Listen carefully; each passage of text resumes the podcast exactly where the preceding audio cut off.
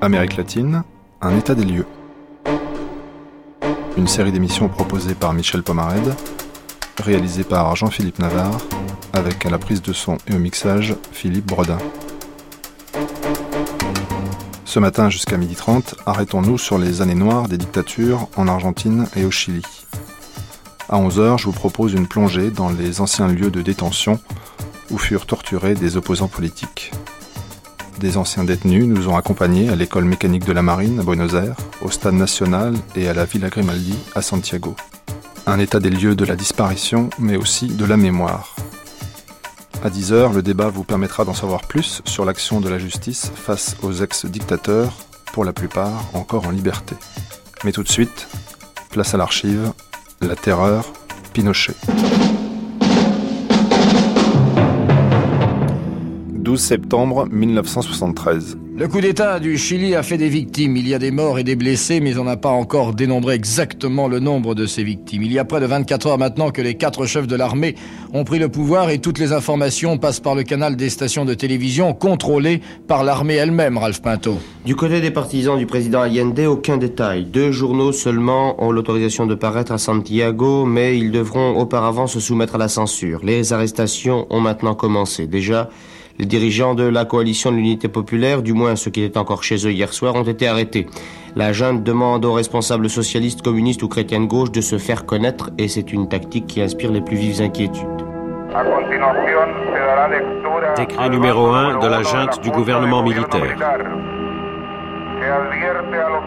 Les citoyens sont avertis que tout acte de sabotage, dans n'importe quel type d'activité nationale, tels que les entreprises, les moyens de communication ou de transport, sera passible de la sanction la plus lourde, et ce, sur le lieu même des faits, et sans autre limitation que celle de la détermination par les autorités du ou des responsables.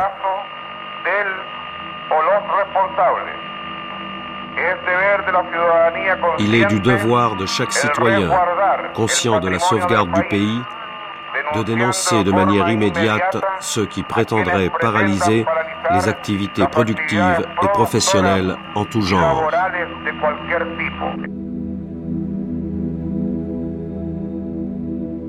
Il y a des dénonciations tout le temps, tout le temps. Et c'est ça surtout ce que les, gens maintenant ont peur, pour ça. Ils n'osent même pas parler. Euh, il, y a, il y a une chose qui est tout à fait changée au Chili, parce que nous, on n'avait jamais eu ça. Alors on parlait, on disait tout, il y avait quelque chose. Alors même quand tous ces drapeaux dans les maisons et les klaxons des gens de droite qui passaient en faisant sonner leur automobile, mais tous les gens rentraient et n'osaient rien dire. Ce n'était pas gai, c'était triste. On a très très peur parce qu'on ne sait pas du tout ce que va être l'avenir. Euh, on a peur pour, pour, pour, pour tous les gens qu'on connaît de gauche, pour les artistes qui ont été pris, pour les, pour nos cousins qui sont de gauche, pour mes fils qui, que je ne sais plus où ils sont, qui sont dans la clandestinité maintenant. Asseyez-vous. La scène se passe au stade national, face à face un militaire et un jeune homme. Quel est votre nom? Richard Elias Messabais. Vous ne militez dans aucun parti de gauche, c'est bien ce que vous dites. Non, je ne milite dans aucun parti, ni de gauche ni de droite. Ni de gauche ni de droite votre père milite dans un parti politique Non, mon père non.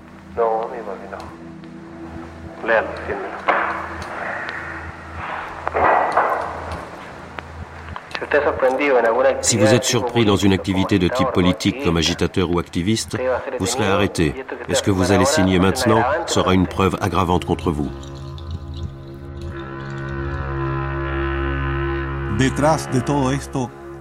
Derrière tout cela, il existait un pays différent, un pays réel, avec le drame quotidien de la mise à pied, de la soupe populaire, de la torture et des disparus. Marta Ugarte, un nom parmi des milliers.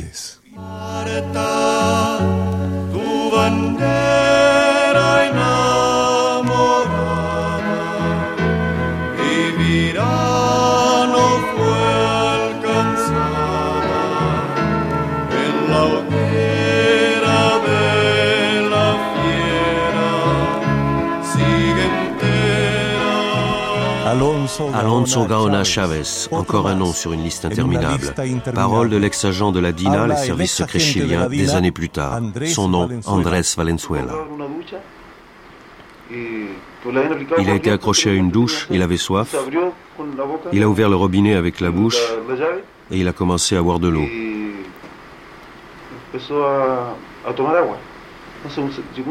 La sentinelle est arrivée et ils l'ont laissé là. Ils lui ont laissé l'eau couler. Il a dû rester environ deux heures avec cette eau de la douche. Et il est mort d'une bronchopneumonie fulminante. Gaona Chavez dit Valenzuela a été jeté à la mer. Un hélicoptère est arrivé ils ont sorti 10, 15 personnes environ. Quelqu'un a fait le commentaire en disant qu'il les ouvrait. Avant de les jeter à la mer, il les ouvrait.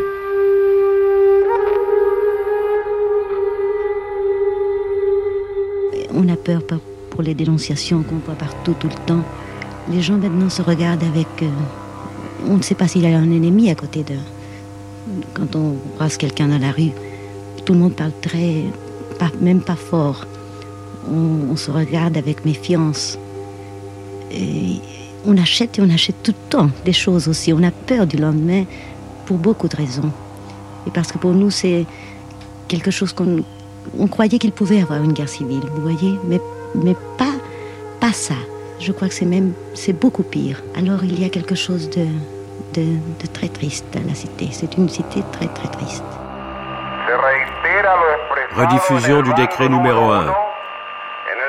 Tout acte de sabotage sera sanctionné de la manière la plus lourde sur le lieu même des faits.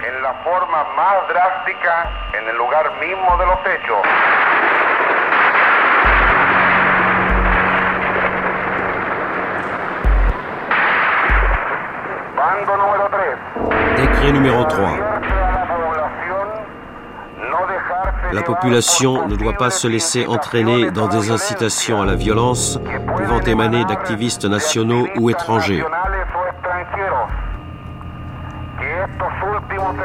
Que ces derniers comprennent que dans notre pays, on n'acceptera pas ces attitudes violentes et que tout sera mis en œuvre pour déjouer ces manœuvres et qu'ils seront expulsés du pays.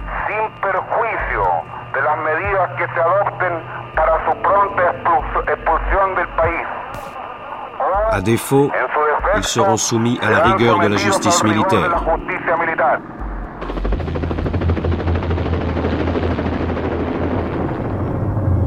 La nuit dernière, on a entendu des rafales d'armes automatiques et il semble que dans certains quartiers, des ouvriers partisans de l'unité populaire continuent de faire le coup de feu contre les soldats. On parle de 500 morts au cours de ces combats.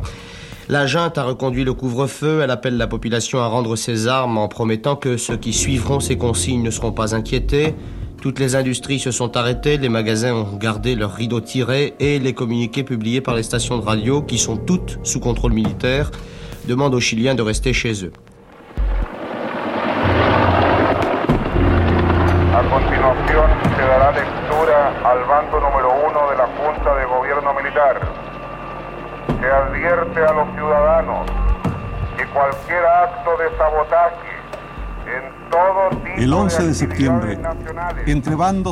Le 11 septembre, entre décrets et appels d'urgence, commençait pour les Chiliens une ère dans laquelle la terreur, l'angoisse nocturne après le couvre-feu, le vrombissement d'un hélicoptère ou la sirène d'une voiture de police signifiaient la disparition ou la mort d'un ami, d'un camarade, d'un frère.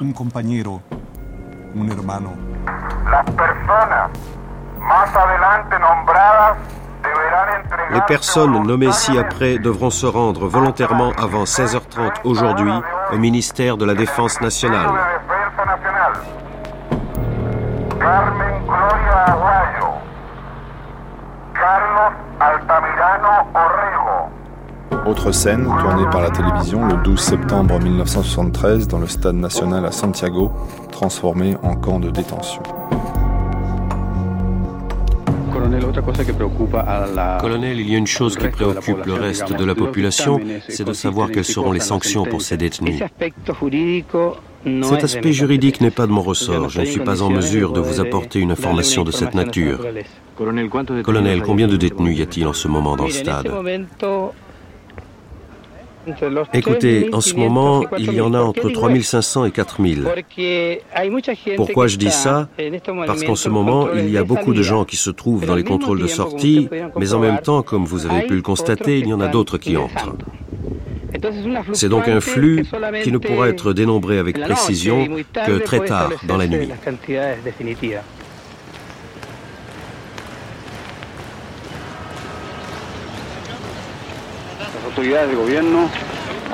Les autorités du gouvernement ont organisé une visite des journalistes aussi bien chiliens qu'étrangers. Ces derniers, un peu plus d'une centaine, sont présents dans notre pays. L'objectif est d'exposer la situation des détenus extrémistes qui, après les derniers événements, se trouvent dans ce secteur du Stade national.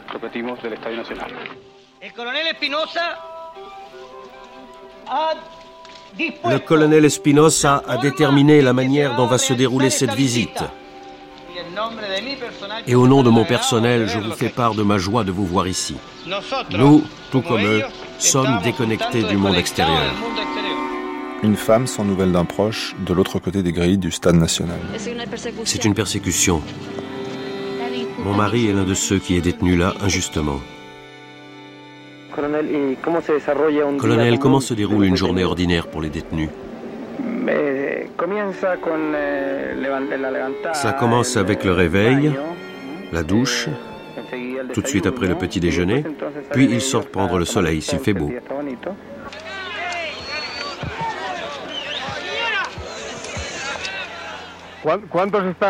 Depuis combien de temps êtes-vous dans ce stade? Depuis 11 jours. Combien êtes-vous de personnes? 5000 environ, 10 000.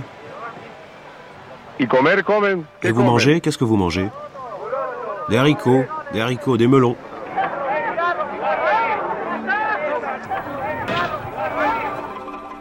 Ils sont quatre. Quatre qui ont décidé le 11 septembre dernier d'en finir avec le gouvernement d'unité populaire.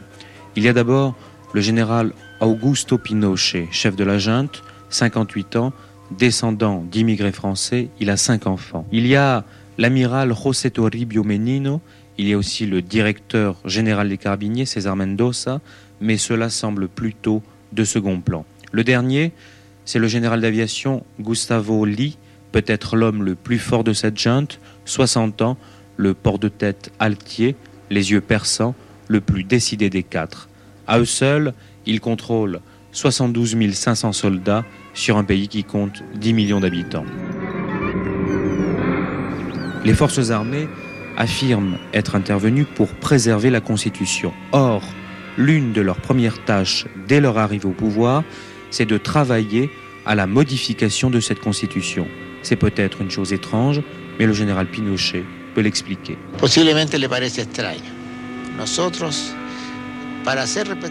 Il est possible que cela vous paraisse étrange. Nous, pour faire respecter la Constitution, nous avons dû en sortir. Nous en sommes sortis mais nous avons établi un certain nombre de normes légales. Nous avons maintenu le pouvoir judiciaire dans toute sa vigueur. Nous avons établi certaines normes à travers des décrets-lois et le contrôleur général de la République les a enregistrés effectivement pour leur donner une valeur légale.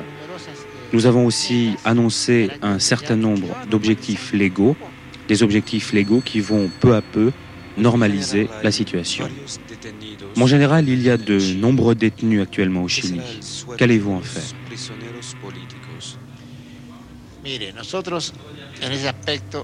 Écoutez, la junte militaire est consciente de ce problème et nous avons décidé de faire fonctionner les tribunaux. Nous, nous ne les jugerons pas, ce seront les tribunaux qui jugeront et sur des bases légales. Mais je dois vous avertir que nous vivons actuellement en état de guerre, un état décrété par la junte. Aussi, c'est le code de justice militaire qui doit être appliqué, un code qui sera très sévère pour tous ceux qui ne respectent pas la loi. Ces francs-tireurs qui tuent des citoyens tout à fait tranquilles, des personnes innocentes, qui assassinent parfois la nuit des membres de nos forces armées, vous devez admettre que nous ne pouvons pas rester les bras croisés. C'est pourquoi, c'est pourquoi nous avons pris des mesures pour que les tribunaux fonctionnent et agissent.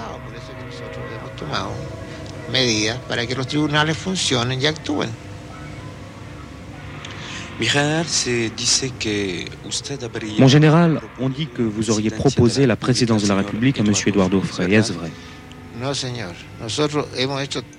Non, monsieur. Nous avons agi en totale indépendance des partis politiques et des personnalités liées à ces partis.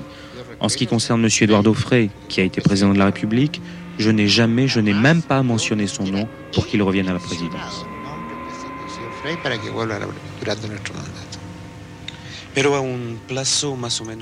Est-ce que vous pensez à organiser des élections libres?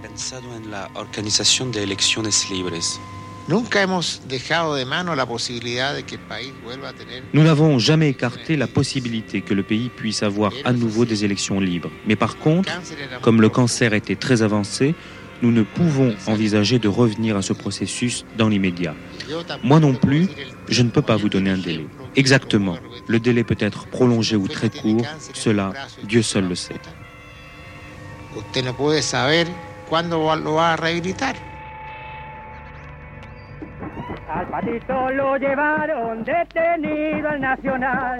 Autre scène dans le stade national de Santiago.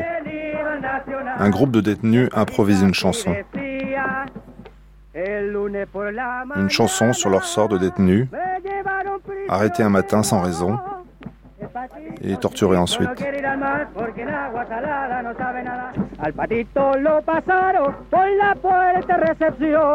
Al patito lo pasaron por la puerta puerta recepción. Y el patito así decía, yo no soy de aquí y no tengo edad. Yo soy inocente, digo la verdad. Les dernières paroles disent Je suis innocent, je dis la vérité. Il y a quand même des témoins des événements de Santiago qui ont réussi à quitter le pays. Ainsi, cet après-midi, à l'aéroport d'Orly, André Grandis a rencontré un Français qui revenait du Chili et qui avait dû se réfugier à l'ambassade de France à Santiago. Ce monsieur vivait depuis plus de dix ans au Chili. On a l'impression, vous voyez, que la, malgré tout, que la répression s'organise. Elle s'organise en ce sens que euh, on recherche davantage de gens qu'on connaît parce que les listes sont déjà faites et, euh, et elle s'organise en même temps, elle devient plus importante, vous voyez. Vous avez été réfugié à l'ambassade oui, de France Je me suis réfugié à l'ambassade de France. Oui, il vaut mieux que je ne dise pas les, ce qui m'y a mené parce que ma déposition pourrait mettre en cause d'autres personnes que je ne veux pas qui sont en cause. Mais est-ce que les gens ont conscience de ce qui se passe à l'intérieur du stade? Et à l'intérieur du stade, oui. Et au début, ça a été très dur. Maintenant, c'est devenu un peu moins, tout petit peu moins dur parce que les commissions internationales sont passées. Et il y a eu des articles à la presse internationale, mais c'est toujours très dur tout de même, bien sûr. Est-ce que les gens recommencent à avoir le sourire, comme certains me l'ont dit euh, Oui, il est difficile de parler de sourire. Bien sûr, il y a des gens qui sont contents parce que le régime, n'est-ce pas, le, euh, répond à leurs désirs, mais il faut penser qu'au moins un tiers de la population vit euh, sous, un, sous, le, sous, la peur, je, je, pourrais même dire sous la, sous la terreur, n'est-ce pas? Le général Pinochet le général Pinochet, en lunettes noires et le regard fourbe, en train de solliciter des dons. Le gouvernement a compris le souci spontané des citoyens pour collaborer à la récupération du pays par le biais de dons d'argent, de bijoux et d'objets de valeur. Le gouvernement fait écho à ce sentiment en lançant une campagne nationale qui vise à réunir des moyens pour réussir cet objectif. La campagne débute dès maintenant avec le don de la part des membres de la junte du gouvernement et des ministres de l'État de cinq jours de leur salaire. Voici le don que je fais au pays. Dans le stade national, un militaire devant un tableau blanc noirci de chiffres et d'indications. C'est le menu de chaque jour. Avec cette variante, je ne vois pas pourquoi je l'expliquerai puisque vous êtes en train de filmer. Non Ce qui est important, c'est la valeur diététique de chaque aliment. C'est contrôlé par l'organisme dépendant de l'hôpital militaire et ça a été validé par la Croix-Rouge internationale. Dans ce dernier tableau, nous indiquons quelques pièces de vêtements parce qu'il y a eu des gens qui sont arrivés dans des conditions vestimentaires très rudimentaires.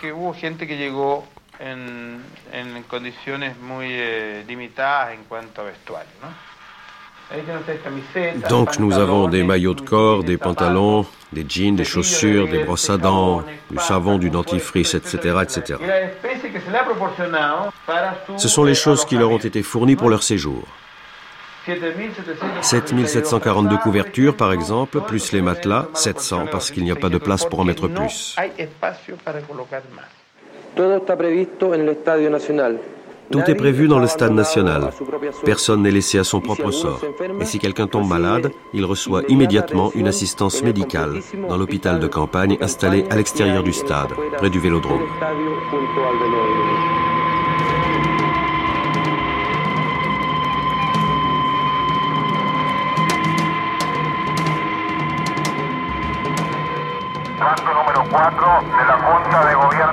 Décret numéro 4 de la junte du gouvernement militaire. À la jeunesse du Chili, les jeunes, plus que quiconque, doivent avoir confiance en la destinée supérieure du Chili et dans les forces armées chargées de veiller sur eux.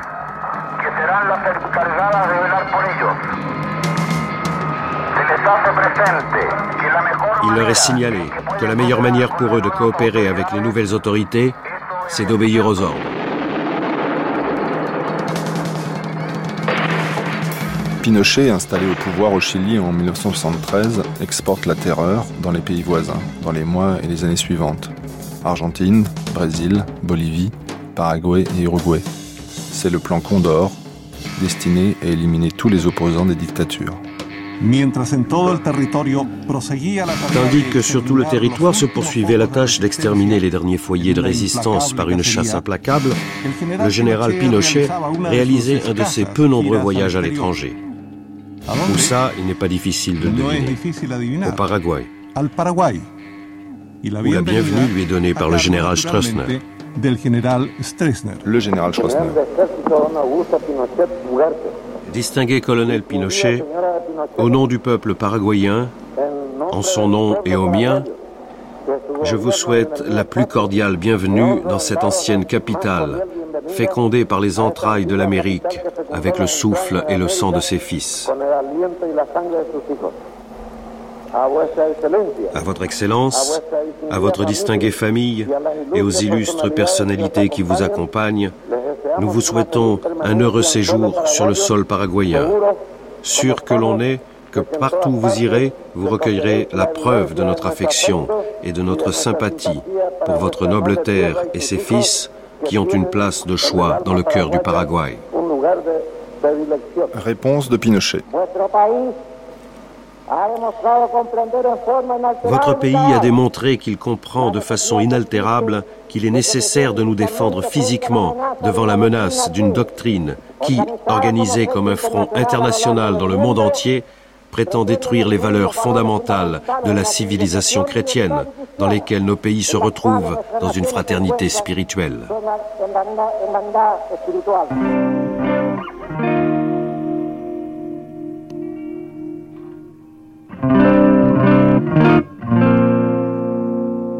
Dès 1975, pour enquêter sur le plan Condor, est mis en place le tribunal international Russell, qui avait déjà enquêté sur les exactions américaines au Vietnam.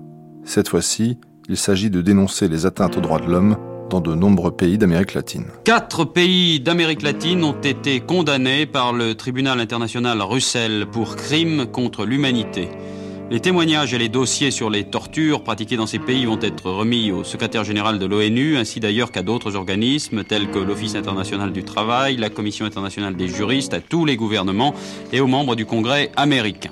Gérard Dupagny a demandé à Georges Casalis, qui est pasteur et professeur de théologie à Paris et qui est aussi le représentant de la France au tribunal Russell, de s'expliquer sur cette sentence. C'est un texte qui établit de façon absolument claire que compte tenu des rapports qui nous ont été faits et des témoignages directs que nous avons reçus, nous pouvons dire aujourd'hui qu'avec euh, des caractéristiques particulières, la répression populaire et la torture sont devenus des systèmes généralisés, institutionnalisés dans quatre pays au moins d'Amérique latine qui sont dans l'ordre où nous avons étudié le Brésil, le Chili, l'Uruguay et la Bolivie. La, sentence que nous avons prononcée est une sentence de condamnation formelle des gouvernements des quatre pays et de ceux qui les appuient à l'étranger, qu'il s'agisse par exemple du gouvernement des États-Unis ou d'un certain nombre de grandes entreprises multinationales. Pinochet au Chili, Videla en Argentine, les juntes militaires assoient leur pouvoir. Explication d'un journaliste sur les raisons du coup d'État à Buenos Aires le 24 mars 1976. Si vous voulez, on pourrait remonter jusqu'au président Perón, qui a été, euh, qui a été suivi par sa femme, Isabelita Perón. Il y a eu à cette époque des scissions à l'intérieur du mouvement péroniste. Et puis les choses se sont durcies pour des raisons économiques. Isabelita Perón a été obligée euh, de quitter le pouvoir. Il y avait jusqu'à 110% euh, d'augmentation dans le coût de la vie en un an, ce qui prouve que la situation économique n'était pour le moins pas bonne. Euh, Isabelita Perón a été renversée par les militaires. Elle a été remplacée par le gouvernement du général Videla, un gouvernement militaire. Euh, c'est donc la dictature qui s'est installée là-bas. On parle d'un retour des civils au pouvoir, mais rien n'est moins sûr. En Argentine, la guerre civile larvée prend un aspect chaque jour plus révoltant.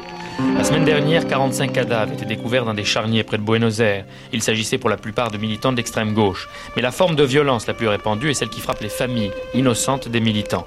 C'est ainsi que les enfants du poète que nous connaissons bien, Juan Gelman, viennent d'être enlevés par des inconnus. Laetitia de Varenne. Le fils et la fille de Juan Gelman ont disparu depuis hier en Argentine. Gelman lui-même vit en exil en Europe depuis un an. Il est connu de tous les amateurs de musique latino-américaine, car c'est lui qui a composé les paroles de beaucoup des chansons du quartetto Cedron, notamment le chant du qui relate le massacre de 17 militants de gauche en 1972 dans la ville de Trelew.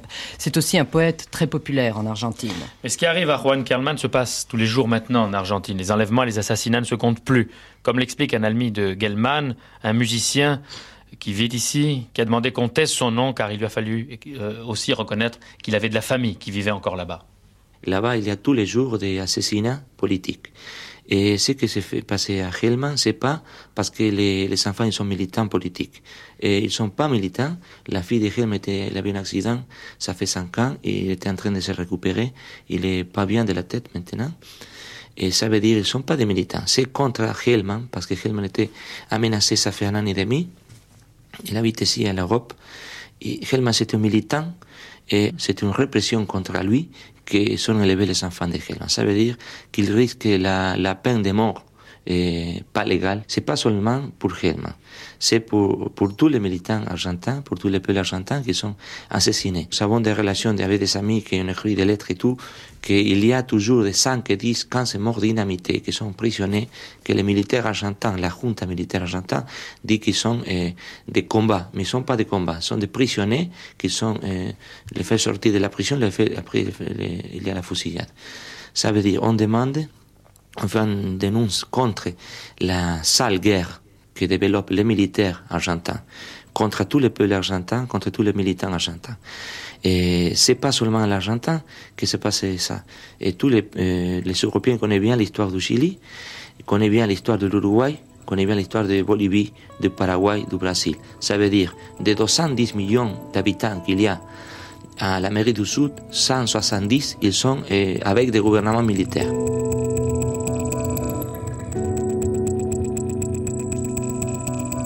1978, deux ans de dictature militaire en Argentine avec le général Videla au pouvoir. Cela n'empêche pas le pays d'accueillir la Coupe du Monde de football. Dans les studios parisiens du téléphone sonne de France Inter, on s'interroge. À deux mois de l'ouverture de la Coupe du Monde de football en Argentine, ce pays est accusé de se livrer à des actes contraires aux droits de l'homme à l'intérieur de ses propres frontières. Un État qui serait, dit-on, en totale décomposition au niveau des libertés les plus élémentaires. Nous avons demandé à M. Thomas De Ancorena, ambassadeur d'Argentine en France, de participer à cette émission. Malheureusement, son calendrier ne lui a pas permis d'être avec nous ce soir pour répondre au nom de son gouvernement. Mais je voudrais, pour mieux situer l'émission, vous faire entendre un témoignage recueilli par François Vicard. Un témoignage de M. Jean-Pierre Land et de son épouse sur les événements qu'ils ont vécus en 1975 à Buenos Aires lors de leur voyage de noces. Jean-Pierre Land, qui a la double nationalité argentine et française, ses parents et son frère sont en Argentine, vient présenter son épouse à ses parents à Buenos Aires. Il est 2h30 du matin, leur aventure commence, des tirs de mitraillettes sont tirés dans la porte de leur maison. De 2h à 5h du matin qu'ils sont restés, moi j'avais les yeux bandés, j'avais les menottes, et ils m'ont torturé l'électricité avec la fameuse gégène, surtout les parties génitales. Ma femme aussi a été torturée avec l'électricité. Ils cherchaient mon frère. Pour moi, c'était des polices parallèles, car mon frère était dans l'armée et il n'avait qu'à aller le chercher à la caserne où il était. Pendant l'interrogatoire, j'étais frappé en plus avec des bâtons ou je sais pas quoi, et interrogé en français. Ce qui m'a drôlement surpris par quelqu'un qui connaissait très bien Paris, qui me demandait quelles étaient mes activités. On se trouvait en voyage de noces à Buenos Aires, donc en faisant du tourisme, et on était mêlés de rien. Mais est-ce que vous savez pourquoi on recherchait votre frère? Exactement, on l'accusait d'avoir des idées de gauche, mais il était étudiant, il faisait son service militaire. Cette torture avec, à l'électricité a duré au moins trois heures. Ils nous ont dit, bon, asseyez-vous les quatre ensemble, je croyais que c'était pour nous donner le coup de grâce. Et vers 5 heures du matin, ils sont repartis. Les voisins ont tout entendu, mais tout le monde a peur. En Argentine, aucun médecin voulait me soigner. Tout le monde avait peur. J'ai dû arriver en France pour qu'on commence à subir un traitement. Même les médecins sont persécutés. Les hôpitaux, c'est contrôlé par les militaires. On a pris l'avion euh, en vitesse, sans savoir si mon frère était vivant ou mort. On a rappris que quelques mois après qu'il était vivant et qu'il était dans une prison militaire. Pendant deux mois, il était torturé dans une cave. Il a subi un jugement fantoche car les, trois quarts des juges s'endormaient. Le procureur avait demandé 6 ans et le juge lui a donné 10 ans. Pourquoi On ne sait pas. Voilà, vous venez d'entendre cette interview que recueillait François Vicard il y a quelques jours. Est-ce euh, un cas isolé? Est-ce quelque chose qui se produit souvent? Est-ce que vous, à Amnesty International, vous avez suffisamment de documents, de preuves pour dire qu'aujourd'hui, la liberté et les droits de l'homme sont bafoués en Argentine? Oui, il est toujours difficile de donner un nombre précis. Une estimation, nous, nous l'estimons à 15 000, mais ce chiffre est certainement en dessous de la réalité. Bon, le nombre de prisonniers actuellement euh, en internement administratif, c'est-à-dire c'est des gens qui sont en prison sans jugement, on les avertit même pas euh, par un mandat d'arrêt qu'ils vont être conduits en prison. Bon, ils sont plusieurs milliers, peut-être 8 000, peut-être 10 000. Mais il y en a d'autres aussi. Il y a les morts, les exécutions sommaires, etc. François Cor, vous revenez, je crois, il y a peu de, peu de jours d'Argentine. Vous, qu'est-ce que vous avez vu sur le terrain? Je me souviens d'une mère que j'ai rencontrée à Buenos Aires, dont le fils avait disparu, il avait été enlevé un soir près du centre de Buenos Aires, et un jour, un ami uruguayen euh, a téléphoné à cette mère argentine car il avait lu dans un journal de Montevideo que euh, un journal s'appelait Ultima Hora qu'on avait retrouvé sur euh, une rive du fleuve un corps de jeune homme qui portait un tatouage très particulier, des initiales sur le poignet. Et il téléphonait à la mère, à cette femme qu'il connaissait, car il savait que le fils de cette femme disparue portait ce tatouage et ses initiales.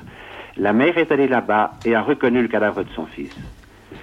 Euh, il y a des choses inquiétantes. Quand on passe devant des, casernes militaires, quand on passe devant des endroits comme l'école de la marine, quand on passe devant même des aéroports civils, il y a de grands panneaux avec Attention, ne vous arrêtez pas, la sentinelle fera feu. 524 7100, vous êtes en ligne. Bonsoir, j'appelle, je fais partie du COBA, le collectif pour le boycott de l'organisation par l'Argentine de la Coupe du Monde. J'appelle pour donner notre point de vue. Je pense que ce que vient de dire euh, Michel Puchevy est déjà significatif. Nous, nous disons fondamentalement deux choses, disons pour être court. La première, c'est qu'il nous paraît impossible de jouer au football à proximité des centres de torture et entre les camps de concentration. C'est à 800 mètres du stade de River Plate, en effet, se trouve l'école de mécanique de la marine dont parlait François Cor tout à l'heure. Disons, ce n'est pas possible. Deux ans après le retour de la démocratie en Argentine en 1983, la justice fait preuve de célérité et organise les premiers procès des dictateurs. Comparaissent également devant les tribunaux les sans-grades, ceux qui officiaient dans les centres clandestins de détention comme l'école mécanique de la marine à Buenos Aires. Extrait d'un interrogatoire entre un juge et un ancien militaire. Y a-t-il eu dans l'armée et sa juridiction des centres de détention clandestins et illégaux? Non, monsieur. Pourriez-vous expliquer quelle était la procédure concernant les détenus? On identifiait la personne détenue, on contrôlait son identité, on prenait une petite déposition. Si elle n'avait aucun lien avec la guérilla, on la relâchait. Si elle avait un lien avec la guérilla, elle était interrogée de manière plus poussée pour déterminer son degré d'implication et puis on déterminait où elle allait être envoyée. Où étaient envoyés les détenus dans cette période transitoire? Vers les unités militaires situées aux environs de l'endroit où avait lieu la procédure. Par exemple, à la base navale de Puerto Belgrano, les détenus étaient dans la juridiction de la police de la base navale de Puerto Belgrano, c'est-à-dire sur la base même. Et dans la capitale? Dans la capitale, il y avait un secteur habilité dans l'école de mécanique de la marine. Il y avait donc un secteur habilité. Dans quelle partie de l'école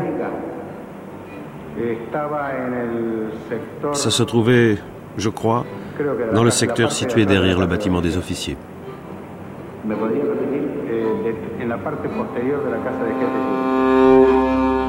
Il y a plusieurs sources d'informations, et en particulier, en premier lieu, c'est la presse. La presse argentine, qui est actuellement le support euh, officiel de l'armée, donne quelquefois des informations qui nous servent. J'ai ainsi appris euh, par un journal argentin du 12 avril que 252 personnes qui avaient disparu ont été retrouvées en prison. Alors il y a quand même des, éléments qui sont troublants. Il y a une autre, un autre fait, c'est les témoins, les témoignages que nous recevons.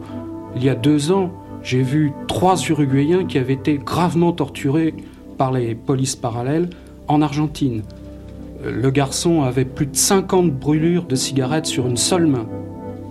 Alors, euh, il y a beaucoup d'autres formes d'informations que nous recevons. Il y a les informations que vous recevez bon, à travers euh, la presse euh, d'Argentine. Les organismes internationaux. Les organismes internationaux, les témoignages directs ou indirects. Les gouvernements aussi. Nous avons des informations par la voie diplomatique. Et avec toute cette information, nous essayons de recouper, de vérifier. Et lorsque nous sommes sûrs d'un fait qui est arrivé, qui est une violation des droits de la personne humaine, nous la diffusons. Pour ce qui concerne les disparitions, est-ce que vous avez, vous, la certitude, après les démarches que vous avez entreprises, qu'on peut attribuer ces disparitions à la responsabilité du gouvernement ou bien au contraire, est-ce qu'il faut l'attribuer à toutes ces organisations d'extrême droite, les 3A, qui est une expression semi-clandestine de la police et de l'armée? Est-ce que vous pourriez nous donner des détails là-dessus? À l'heure actuelle, il faut vous dire que depuis novembre 1974, le pays est en état de siège.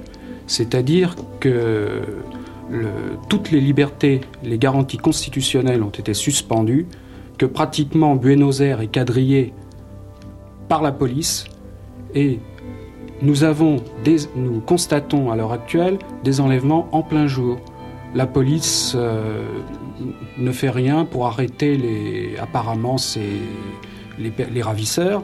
Bon, ils opèrent euh, ostensiblement devant les, dans des voitures qui sont identiques à celles qu'utilise la police, qui circulent sans plaque minéralogique.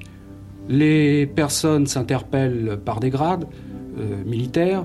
Je vais vous citer un, fait concret qui illustre bien ces cas. En juin 1976, les deux personnalités politiques uruguayennes ont été assassinées à Buenos Aires. L'enlèvement s'est passé en plein jour dans, le centre de Buenos Aires, à proximité euh, du central téléphonique le plus important de Buenos Aires, gardé par l'armée, à côté de l'ambassade des États-Unis. L'enlèvement a duré pendant plusieurs heures et jamais la police fédérale n'est intervenue.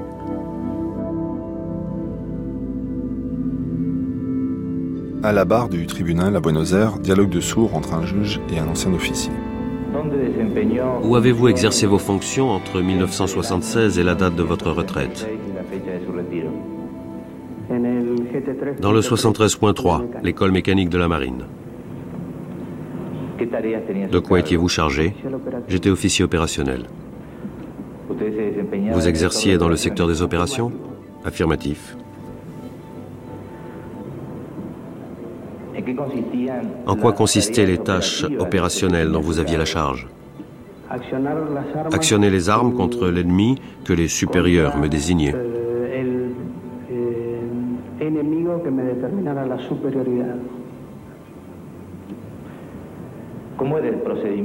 Quelle était la procédure de détermination des objectifs ou des cibles? Je l'ignore, ça ne faisait pas partie de ma fonction.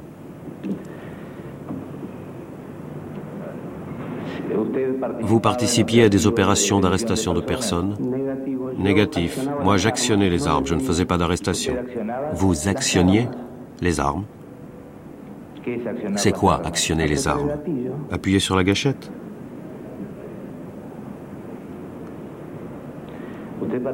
Vous participiez à des opérations où des arrestations avaient lieu? Je l'ignore.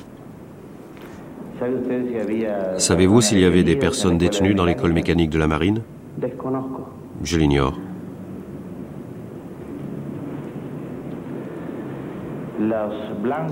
Les cibles désignées étaient-elles déterminées par les services secrets? Elles étaient déterminées par mon supérieur immédiat, au cas par cas, c'est-à-dire le supérieur qui était là me désignait la cible.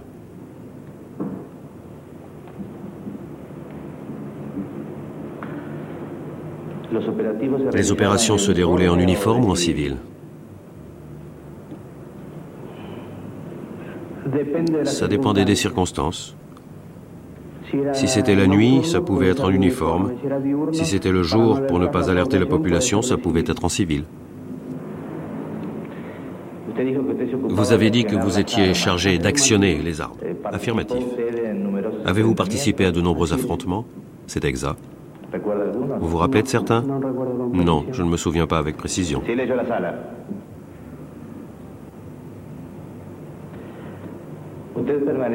Vous êtes resté affecté à l'école mécanique de la marine jusqu'à la date de votre retraite? Affirmatif.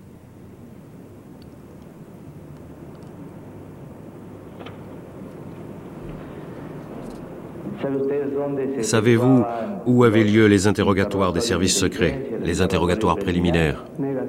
Négatif. Quel secteur était chargé de la capture des personnes? Je l'ignore. Je n'arrêtais pas de personne. J'ai déposé sur ce que moi je faisais. J'ignore ce que faisaient les autres.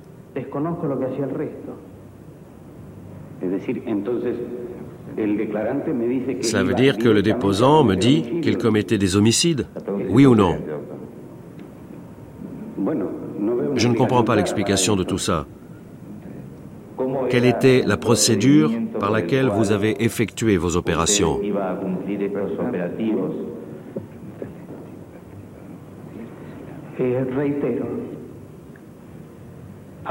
Je répète, mes supérieurs me fixaient une cible et moi j'exécutais l'ordre donné par mes supérieurs. C'était la procédure.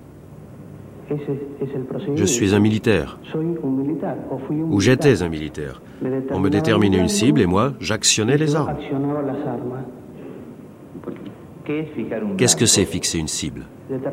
Déterminer une cible. Donnez un exemple concret. On me disait, devant vous, vous avez une fenêtre, allez jusqu'à cette fenêtre et faites feu. Alors je tirais sur la fenêtre. Où est l'exemple concret de cible dans ces opérations de lutte contre la subversion? Je l'ai dit. Par exemple, une fenêtre.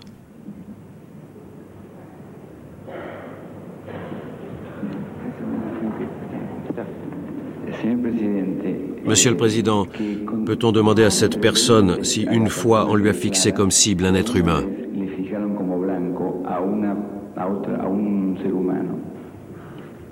Vous pouvez répondre? Je ne me souviens pas. Je, me retourne vers François Corr, puisqu'on a fait appel à son témoignage de tout à l'heure, enfin notre correspondant, sur euh, cette école euh, de, marine ou de mécanique qui se trouvera à proximité du stade.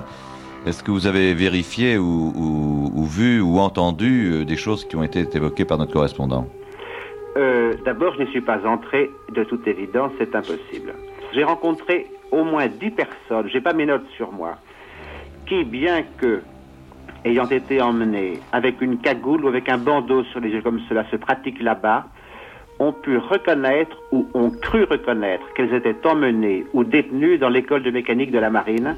Là, j'ai des témoignages presque formels, notamment je me souviens d'une femme qui a réussi sous son bandeau à voir sur le trajet, elle était couchée en plus sur le fond, euh, sur le plancher d'une voiture à l'arrière, un réservoir d'eau d'une forme très particulière que j'ai également vu et qui se trouve tout près de l'école. Interrogatoire d'un ancien militaire par la justice argentine, Buenos Aires, 1985. Avez-vous exercé dans l'école mécanique de la marine? Oui. Avez-vous intégré un groupe de travail ou avez-vous réalisé une quelconque opération? Non, j'appartenais à la promotion de l'école. Les groupes qui travaillaient étaient des groupes spéciaux. Par la suite, d'autres gens ont été intégrés, des gens des cours, qui étaient volontaires, parce qu'ils étaient mieux payés. C'est ce qu'on disait, et parce que ces gens revenaient avec des affaires prises sur des détenus lors des enlèvements.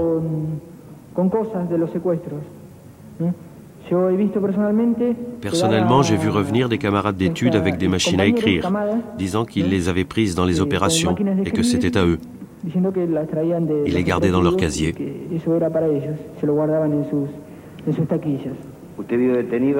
Vous avez vu des détenus dans l'école mécanique de la marine? Oui. Vous avez pu voir dans quelles conditions se trouvaient ces personnes? Si elles étaient menottées? Elles avaient les pieds et les mains menottés. Elles portaient une cagoule et étaient assises dans une grande pièce. Une autre fois, j'étais de garde aux grilles derrière le bâtiment des officiers. J'ai entendu des cris de femmes et je me suis rapproché. En face de moi, en dessous, il y avait toutes les personnes détenues assises par terre avec des cagoules. J'ai vu quelqu'un en civil qui soulevait une fille. C'était la fille qui criait. Il a assise au milieu de la salle qui était vide et la fille pleurait, elle criait.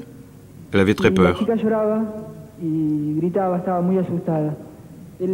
Il lui a enlevé la cagoule et elle avait un bandeau, un voile attaché avec de l'adhésif. L'officier, je dis l'officier parce que je l'ai reconnu par la suite, était debout devant elle.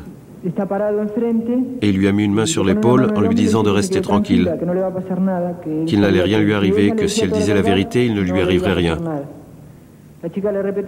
La fille lui répétait qu'elle avait déjà tout dit, qu'elle ne savait rien d'autre. À cette époque-là, au début, on faisait des gardes derrière le bâtiment des officiers.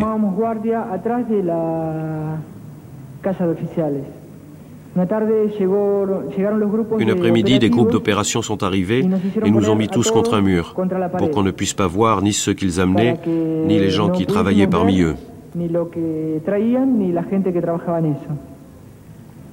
Ils nous ont mis face au mur en nous disant de ne pas nous retourner.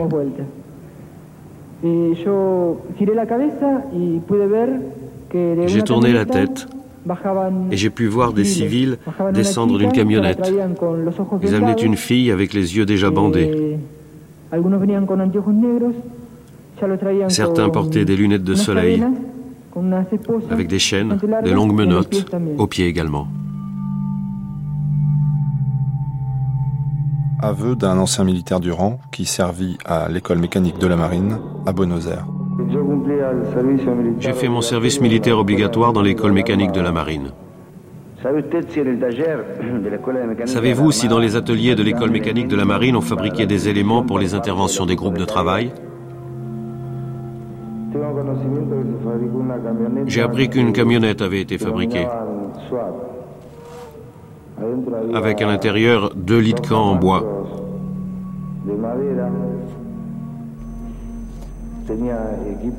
Il y avait du matériel destiné à la gégène et deux criques hydrauliques qu'il fixait là. C'était pour que les détenus ne bougent pas pendant qu'on les torturait.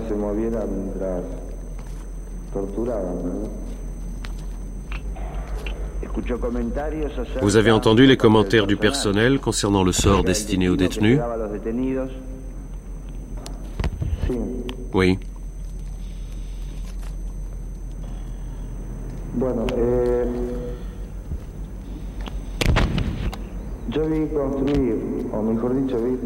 J'ai vu construire une sorte de baignoire de 2 mètres de long et d'environ 30 cm de haut, avec par-dessus une sorte de grille. Sur l'un des bords, il y avait un tuyau avec un entonnoir.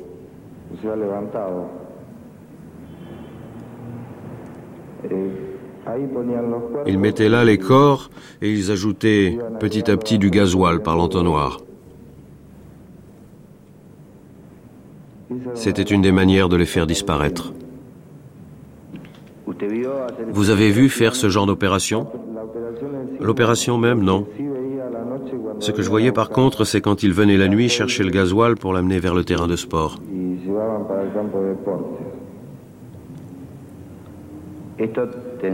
Tout ça se déroulait hypothétiquement sur le terrain de sport. Oui, sur le terrain de sport. Monsieur le procureur Oui.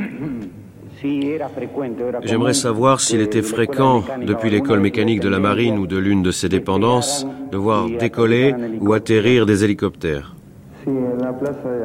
Oui, sur la place d'armes. Très fréquemment. Je n'ai pas vu la mission en elle-même, mais c'est ce qui se disait partout. Il y avait deux manières de disparaître de l'école, ou le vol ou le grill. Le vol, ça veut dire qu'on les jetait d'un hélicoptère ou d'un avion en vol. Vous confirmez ça, en somme Je ne l'ai pas vu. Comment avez-vous eu connaissance de cela?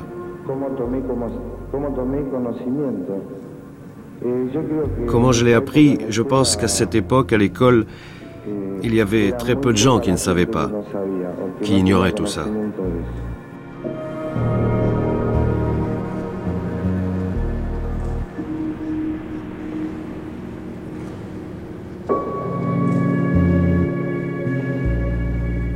La terreur, Pinochet. Texte dit par Didier Doué. Documentation INA, Philippe Chaligné. Pour plus de détails sur cette archive, connectez-vous à notre site. L'adresse est www.franceculture.com. Ne partez pas, tout de suite c'est le débat.